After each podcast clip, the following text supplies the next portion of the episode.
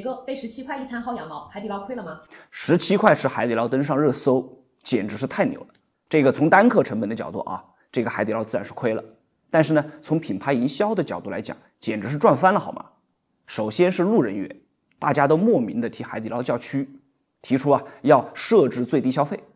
其次的话呢是种草，很多人都知道了海底捞可以送小料、送水果，甚至是送菜，纷纷前去打卡。最后的话呢是省钱，用最少的钱达到了最大的营销效果。所以说啊，我一点都不心疼海底捞，反倒是呢心疼被这个投诉的那些服务员。